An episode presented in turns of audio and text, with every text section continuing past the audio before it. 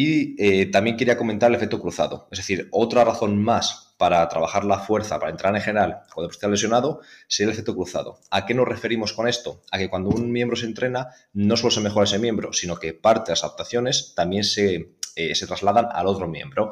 Obviamente se mejora mucho más el trabajado, pero se ha visto en diferentes investigaciones que la parte no trabajada recibe parte de ese beneficio.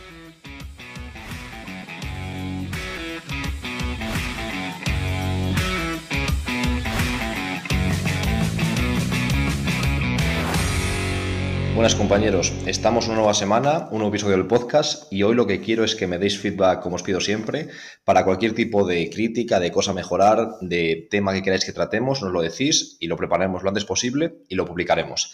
Entonces, hoy el tema va a ser, vamos a introducir una nueva línea de contenido que va a ser la readaptación del deportista lesionado. Es decir, eh, al final es un campo enorme, es un, es un sector enorme de contenido, no es solo un episodio, pero queremos intentar tocar diferentes lesiones que se dan mucho en el baloncesto o que se dan en un número bastante elevado de, situaciones y de equipos y poco a poco iremos desglosando de forma pormenorizada cada una de esas lesiones. Pero antes de meternos más en lesiones específicas, lo que queremos intentar tratar como un todo el proceso de recuperación, de readaptación de ese deportista lesionado. Entonces, lo que quiero hacer hoy es intentar explicar los objetivos que creo que debemos tener cuando un deportista se lesiona, es decir, hay que tener objetivos y no solamente eh, recuperarnos, sino hacer algo con ese tiempo, intentar que, cada día cuente, que cada hora de trabajo cuente y no perder nunca el tiempo, que creo que al final es, es clave y sobre todo en el deporte de élite, pero también en la base. Y básicamente lo que quiero es intentar definir los objetivos que creo que debemos tener y también diferentes detalles que, o caminos, orientaciones que nos da la evidencia científica. Sabemos que la ciencia o los artículos no siempre van al unísono, que es muy complicado que todos los artículos y todos los autores encuentren lo mismo, sería casi imposible, sería algo muy, muy obvio y algo obviamente que tiene muy poca controversia, pero sí que nos señalan bastante el camino o la línea hacia la que ir y luego cada uno de nosotros tenemos que decidir cómo recorre ese camino exactamente. Pero bueno, eh, vamos a por ello y, y, lo que os comento, cualquier tipo de duda, de crítica, lo que sea, me comentáis y me dais feedback. Pues en primer lugar, ¿cuál es el problema principal cuando un deportista se lesiona? ¿Cómo, es, ¿Cómo lo vemos Jaime y yo? Creo que el principal problema es un descenso de la masa muscular y un descenso de la fuerza. El aspecto psicológico lo trataremos más adelante porque obviamente requiere también un, un apartado especial y quizás también un episodio especial. Entonces, dentro del ejercicio físico, ¿qué es lo que podemos hacer? Si hemos dicho que el, punto negro más importante es la fuerza, la pérdida de fuerza y de masa muscular, obviamente el entrenamiento de fuerza va a ser la piedra angular de la intervención. No solamente por la tensión mecánica que va a generar, que va a generar perdón, y que eso ya nos va a permitir mantener la masa muscular, incluso aumentarla, sino también por toda la repercusión hormonal, por todos los cambios hormonales que va a generar ese trabajo de fuerza. Va a hacer que la testosterona aumente, que el cortisol posiblemente, si no nos pasamos eh, poco a poco, pueda reducirse en situación de tanto estrés, es decir, intentar un poco equilibrar ese ratio de testosterona-cortisol y eh, junto con la respuesta anabólica que eso va a generar, nos va a dar muchísimos efectos positivos. Es decir, intentar no solamente mantener la masa muscular, sino incluso, ¿por qué no?, aprovechar ese tiempo en el que tenemos menos trabajo de resistencia, menos carga eh, de correr pistas arriba y abajo e intentar mejorar los puntos débiles, que es complicado hacer durante la temporada o durante el microciclo normal. Eh, ¿Qué más podemos hacer o qué, por así decirlo, qué dudas pueden surgir en ciertos compañeros? Pues, por ejemplo, si yo he tenido un lesión de tobillo o un LCA o cualquier tipo de lesión en la que un miembro no puede entrenarse de forma directa, ya veremos más adelante cómo podríamos entrenarlo pueden decir, vale, pero si entreno solamente el miembro sano y no puedo entrenar de momento el miembro eh, que no está sano, que está lesionado, eso va a generar una cantidad de asimetrías enormes que puede generar problemas luego a la vuelta.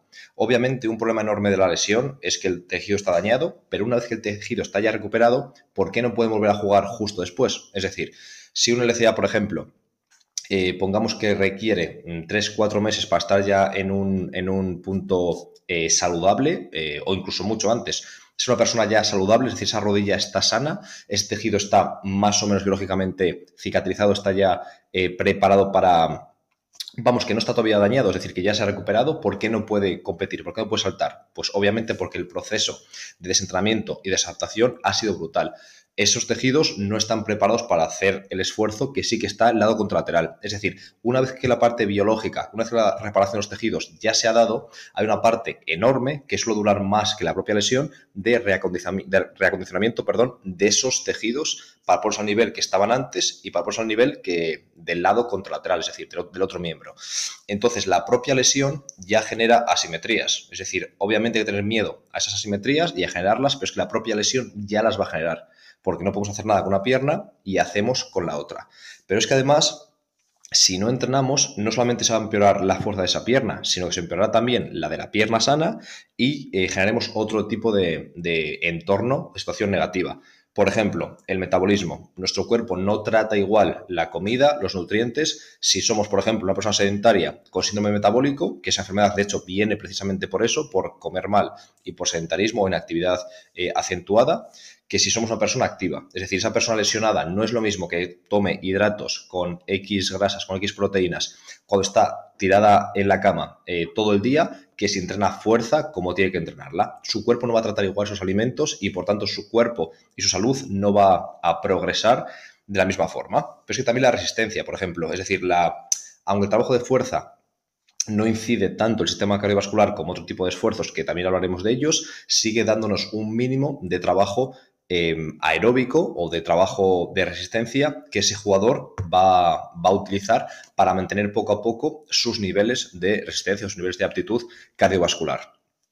¿Qué más sería también? El autoestima, es decir, hacer una persona cuando de repente deja de jugar, deja de ser parte del grupo, por así decirlo, si no puede seguir haciendo lo que le gusta, su trabajo no tiene nada que hacer, si encima no le ponemos ningún tipo de, de tarea durante el día, si solo tiene que estar pues, con el móvil o jugando a la Play o lo que sea, es muy fácil que su autoestima baje aún más de lo que ya va a bajar siempre en jugadores, como indicaremos en, el episodio que hablemos de, aspecto psicológico de la lesión, eh, precisamente por eso, por no tener nada que hacer. Es decir, si ya de por sí va a bajar por la lesión, si encima no ponemos ningún tipo de tarea, es más probable que baje mucho más la autoestima. En cambio, si proponemos diferentes tareas diarias que el jugador consiga, que el jugador eh, sienta que que supera ciertas fases, que supera ciertos retos y además que va siendo cada vez más fuerte, es muy probable construir la autoestima en torno a ese trabajo específico de ese jugador.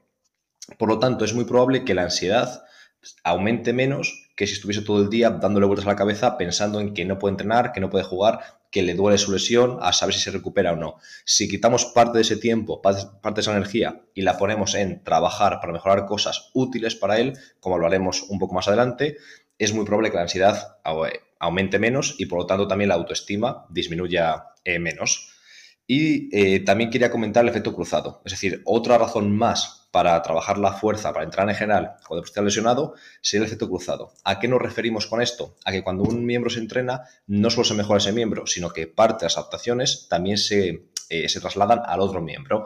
Obviamente se mejora mucho más el trabajado, pero se ha visto en diferentes investigaciones que la parte no trabajada recibe parte de ese beneficio. Y esto ocurre principalmente porque parte de las adaptaciones al trabajo de fuerza no son solamente estructurales, no son solamente de esa estructura en sí de ese músculo, de ese tendón, de ese ligamento, sino también son neuromusculares. Entonces, esa parte, esa adaptación, por así decirlo, neuromuscular, en parte se traslada también al otro hemisferio no trabajado de forma directa.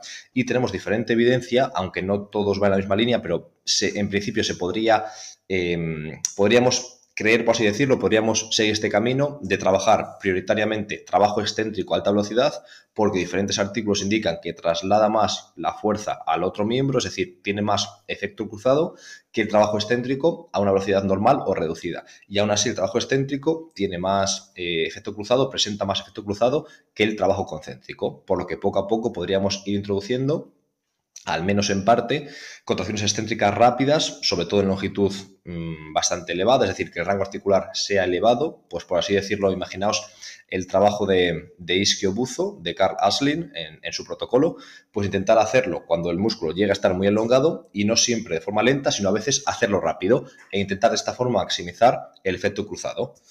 Vale. Eh, otro aspecto, por ejemplo, que nos indica la evidencia que creo que es muy interesante es la electroestimulación. Por eso anteriormente decía que en principio no podemos trabajar de forma directa sobre el área lesionada, pero a partir de cierto momento seguramente podamos ya hacer cositas. Es decir, si una articulación mm, tiene que no moverse por los plazos biológicos, porque el cuerpo médico nos lo, nos lo pauta. Obviamente el electro no puede ponerse tan fuerte que ese músculo genere una contracción, o perdón, una, eh, un cambio de ángulo de la articulación. Pero se puede poner a una intensidad menor y que ese músculo siga recibiendo cierta eh, tensión mecánica o cierto estrés, cierto estímulo. Solamente con un poco de estímulo ya perderemos mucho menos que si no damos nada de estímulo. Entonces, lo que ha visto este, este artículo es que hacerlo a diario, dos veces al día, aumentaba la síntesis de proteínas musculares. Es decir, ese músculo va a perder menos eh, masa muscular que si no hiciésemos nada. Y ese jugador prácticamente no está haciendo nada. Es decir, puede estar en el sofá, puede estar sentado, puede estar con sus compañeros y mientras que el electro actúe, ¿vale? No hace falta que sea un trabajo activo. Y de nuevo, si aumentamos esa síntesis de proteínas musculares, va a hacer que la comida posterior o que la comida anterior, que, la comida que, que ingiera durante ese día, se trate diferente, entre comillas, que el cuerpo, que su organismo trate diferente esos nutrientes que si fuese una persona sedentaria por este proceso lesivo.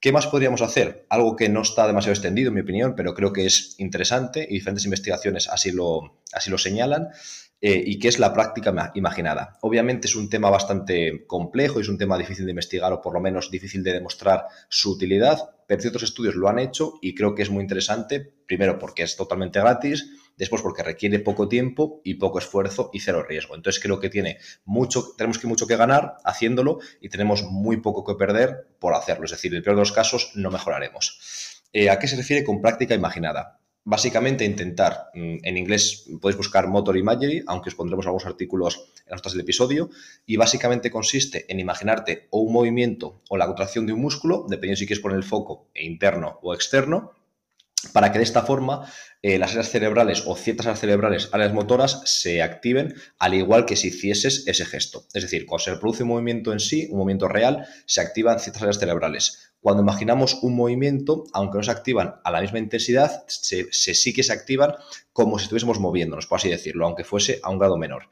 Entonces, de esta forma, lo que hacemos es hacer que, desconecte menos esa conexión eh, cerebro-músculo, por así decirlo. Es decir, que el sistema nervioso siga trabajando y que esos caminos neurales sigan estando bien hechos, por así decirlo, y que no se difuminen y cuando dentro de tres meses queramos utilizarlos estén totalmente dañados. Esa es un poco la idea.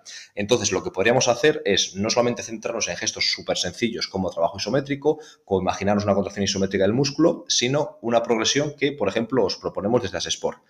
Esta eh, progresión la hemos jugado con jugadores, con algunos va mejor porque tiene más imaginación, con algunos va peor pues porque no eh, están tan abiertos de este trabajo. Entonces tenéis que leer con qué jugador hacerlo y con qué jugador mucho más sencillo. Pero creemos que una progresión lógica que tiene mucho sentido y que yo en concreto, yo Álvaro, me, me parece que tiene sentido desde el punto de vista psicológico, sería comenzar haciendo eh, un trabajo de, imaginería motora, como se suele llamar, o práctica imaginada, tumbados, es decir, simplemente en el sofá, relajados, empezamos a visualizar e imaginamos contracciones muy sencillas. Por ejemplo, en, en, primer lugar, contracciones isométricas. Pensamos en que la musculatura lesionada haga un trabajo isométrico, por ejemplo, de 10 segundos a mucha intensidad.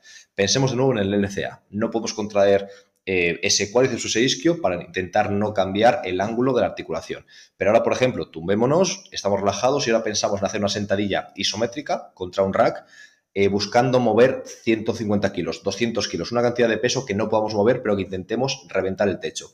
Eso va a hacer que las áreas motoras de nuevo se activen como si estuviéramos haciendo el gesto de verdad. Entonces intentamos mantener vivos esos cambios neurales de los que hablábamos. Es un trabajo bastante sencillo en el que no hay mucha riqueza, por así decirlo, no hay muchos estímulos, solamente es un gesto isométrico y me centro en las sensaciones que, sentiría haciendo esa sentadilla isométrica, ¿vale? Poco a poco podríamos progresar hacia diferentes mm, tiempos de esfuerzo, por así decirlo. Pues a veces a lo mejor que sean dos segundos, cinco segundos, diez segundos, un trabajo súper intenso de muy poco tiempo, de más tiempo y meter variedad. Poco a poco intentaríamos añadir que hubiese algún gesto eh, dinámico. Pues, por ejemplo, sentadilla que, fuese con movimiento. Intentar añadir eh, más dificultad. Pero después podríamos llegar a gestos más complejos aún, como por ejemplo imaginarte saltando, imaginarte haciendo pliometría, gestos complejos, intentar realmente vivenciar, es decir, no solamente pensar en que lo vas a hacer, estamos intentando sentir lo que sentirías cuando lo, cuando lo estás haciendo, es decir, realmente ponerte en la piel de ese gesto que has hecho muchas veces e intentar sentir lo mismo que sentías cuando lo hacías en el, en el pasado. Y por último, también puedes pensar en ciertos casos de práctica real. Es decir, imagínate a ti mismo jugando o recordando o algún tipo de gesto que fuese totalmente específico y que realmente buscas vivenciar y sentir lo que hiciste en ese, momento o lo que sentiste en ese momento. Entonces, estos son los, los puntos más importantes. Ahora vamos a intentar eh, hablar de los objetivos que creemos que tenemos que fijar. Este capítulo, para que no sea muy largo este episodio, lo que vamos a intentar es ahora poner los objetivos que son interesantes en función de la evidencia que hemos citado y después, más adelante, en otro episodio, hablaremos de cómo trabajamos en Sport. Yo en concreto trabajaré cómo lo hago realmente, cuando el deporte se lesiona, cómo actuamos el fisio y yo punto por punto, obviamente los puntos generales, luego hay trabajo específico de la lesión que sea, pero cómo actuamos como protocolo y después tocaremos en otro episodio el trabajo nutricional, el aspecto nutricional y en otro diferente quizás más el aspecto psicológico. Pero seguro que en los dos siguientes trabajaremos, por una parte, eh, cómo trabajamos el sport, realmente el protocolo real de cómo lo hacemos, por lo menos el mío de, Álvaro, Jaime quizás tiene algún, algún concepto un pelín diferente, pero vamos a la misma línea, y en otro diferente hablaremos de la nutrición en el deportista lesionado, porque creo que se merece realmente un, un episodio concreto, porque es muy importante, al final puede condicionar el resultado. Entonces, ¿qué objetivos creemos que hay que fijar en la readaptación de un jugador? Porque al final eh, creo que es importante no dejarlo simplemente al azar, sino realmente mejorar y aprovechar ese tiempo. Pues lo primero es intentar ver la lesión como obviamente un problema, quiero decir, no puedo decirte que es algo de la hostia porque la gente sabe que no y no somos tontos, pero a pesar que es un problema, mm, también es una oportunidad. ¿Por qué? Cuando tú estás jugando y entras en la vorágine de entrenar, jugar, entrenar, jugar, partidos, viajes, no hay realmente mucho tiempo para mejorar cosas que tú sabes que tienes que mejorar o que sabes que ese jugador tiene que mejorar. Por ejemplo, un jugador que no vota con la izquierda y no tenemos tiempo porque está reventado eh, durante la semana para trabajar el bote con la izquierda. O un jugador que no le viene el juego o que tiene mala memoria o que son los sistemas o que tiene ciertos problemas. Por ejemplo, todos tenemos handicaps en, en los jugadores y es normal. Pues este momento es una gran oportunidad para ti, para trabajar solo para ti, no para el equipo, e intentar mejorar tu punto débil. Y que de aquí a tres meses, a dos meses, al tiempo que sea que estés de baja, aproveches para mejorar ese punto débil. ¿Por qué? Porque aunque tú no puedas saltar, no puedas correr, no puedas hacer ciertas cosas, eso no quiere decir que no puedas hacer otras. Es decir, tú puedes mejorar en tu proceso lesivo, en tu, en tu tiempo de baja, puedes mejorar muchas capacidades que no te das cuenta y que mucha gente no utiliza para nada. Por ejemplo, un jugador que no se va a botar con la izquierda. En mes y medio de baja o en dos meses puede volver votando increíble con la izquierda. Obviamente, no puedes al principio hacer trabajo muy específico, muy integrado en pista, pero puede hacer trabajo de más analítico a más específico, de bote, de pase, de un montón de cosas. Y que cuando vuelva, la gente se quede como, hostia, este tío dónde ha estado, que vota mejor que antes. Pues ha estado trabajando cada día, intentando aprovechar el tiempo. Esa es un poco la, la idea. Entonces, a raíz de este primer punto, de intentar no verlo solamente como un problema, que obviamente sí lo es, una lesión es un problema, pero también verlo como una oportunidad y hacer algo bueno con, lo, con algo malo que nos ha pasado, a raíz de aquí viene precisamente eso, fijarnos objetivos, intentar no solamente quedarnos en, lo malo o, no solamente trabajar mm, cada día de forma esporádica o de forma no planificada, sino realmente intentar poner objetivos. ¿Por qué? Porque los objetivos, como se ve en el artículo que os voy a, a poner en este episodio, aumentan la motivación, aumentan el compromiso y mejoran los resultados. Es decir, objetivos los típicos SMART, es decir, que sean pues, específicos, medibles, alcanzables, eh, que sean realistas, que estén limitados en el tiempo, ese tipo de objetivos al final van a hacer que aumente motivación, compromiso y que de esta forma se mejoren los resultados. Entonces no tenemos ningún tipo de razón para no hacerlo. Eh, ¿Cómo podrían hacerse? En mi opinión hay que ponerlos eh, resultado, es decir, de resultado se refiere a qué quieres conseguir, que no depende solo de ti, sino de más cosas. Vale, pues yo quiero salir de la lesión y jugar pues en un, en un plazo de un mes, estar ya jugando 20 minutos, eh, y conseguir machacar en un partido, por poner un ejemplo, ¿vale? Eso no depende solo de ti, por eso es de resultado, depende de ti, del entrenador, de los rivales, de los árbitros, de muchas cosas, ¿vale? Eh, ahora vamos a poner algún objetivo más o menos de, de proceso, por así decirlo, algún objetivo intermedio. Vamos a intentar pensar en algo que tú tengas que mejorar para llegar a ese punto. Vale, pues tengo que mejorar mucho pues mi fuerza, eh, pongamos que mi resistencia, y mi, la confianza del entrenador en mí. Imaginaos, ¿vale? Vale, y ahora vamos a poner esos objetivos de proceso o intermedios, vamos a ponerlo o transformarlo en acciones diarias y semanales. ¿Qué puedo hacer yo? Vale, pues para la confianza del entrenador, por ejemplo, voy a saberme el scouting de todas estas semanas que no juego, todas las semanas me voy a saber al pie de la letra. Aunque yo no juegue, me voy a saber todo, lo del rival y lo nuestro. Cuando el entrenador pregunte a los jugadores y a lo mejor alguien no lo sepa y pregunte en alto, pues yo contesto. Y que el entrenador diga, hostia, este tío no está jugando y se sabe todo. La confianza que le voy a dar va a ser muy grande. ¿Qué puedo hacer, por ejemplo, con la fuerza? Pues ya sé que tengo que trabajar al principio el otro miembro para mejorar el efecto cruzado y después con el electro bueno, después no, simultáneamente con el electro y, y, luego en cuanto pueda ya aplicar carga real, aplicar tensión mecánica real, comenzar a trabajar cada día. ¿Vale? ¿Qué más puedo hacer? Comer con un mínimo de proteínas al día, con cierta dieta normocalórica o hipercalórica, es decir, cumplir ciertos estándares a nivel de nutrición y descansar mínimo 8 horas por la noche, más, qué sé yo, una hora de siesta, por ejemplo. Si cumplo todo esto cada semana, cada día, es muy probable que me acerque a los objetivos intermedios. Y si cumplo los intermedios, es muy probable que me acerque a los resultados, aunque quizás no alcance exactamente el resultado. Si solo ponemos el final, no sabemos por dónde ir y nos genera ansiedad. Entonces es mucho mejor ir partiéndolo como en pasos, como en pequeños eh, peldaños y de esta forma al subir cada peldaño no parece mucho paso, pero en uno o dos meses hemos subido muchísimas escaleras. Vale, ¿qué más podríamos hacer? Fijar nuestro objetivo. ¿Cuál sería? Mantener la rutina. Al final un jugador, lo que hemos dicho, es un profesional que su vida gira en torno del, deporte y del equipo. Entonces, de repente es un trauma muy grande eh, cortar esa rutina, por así decirlo, no tener que hacer nada, no tener ninguna obligación, aunque haya que el entrenamiento, vas solo a verlo, no tienes que, acostarte antes, que preparar eh, la ropa, que, que, recuperarte después, etc. Obviamente, si trabajamos de verdad y si proponemos un trabajo que no sea solo con el fisio, esto cambia y él sigue teniendo sus sesiones y sigue teniendo que estar a la hora y preparado y recuperarse y demás. Pero de primeras, su rutina va a cambiar. Entonces, lo que vamos a intentar es que se cambie lo menos posible, es decir, intentar minimizar los efectos de la lesión a nivel psicológico. Pues intentar que no se perturbe tanto el estado de ánimo, intentar que no disminuya la autoestima, intentar que no aumente el riesgo de depresión, como sabemos que ocurre en deportistas lesionados, como os indicaré también en el, en del episodio, con diferente evidencia. Entonces, mantener la, la rutina, dormirse a la hora que te ibas a dormir, levantarte a la misma hora, cocinar, todo lo posible, mantener la rutina nos va a ayudar a tener más salud psicológica en este momento complicado que es la lesión del deportista.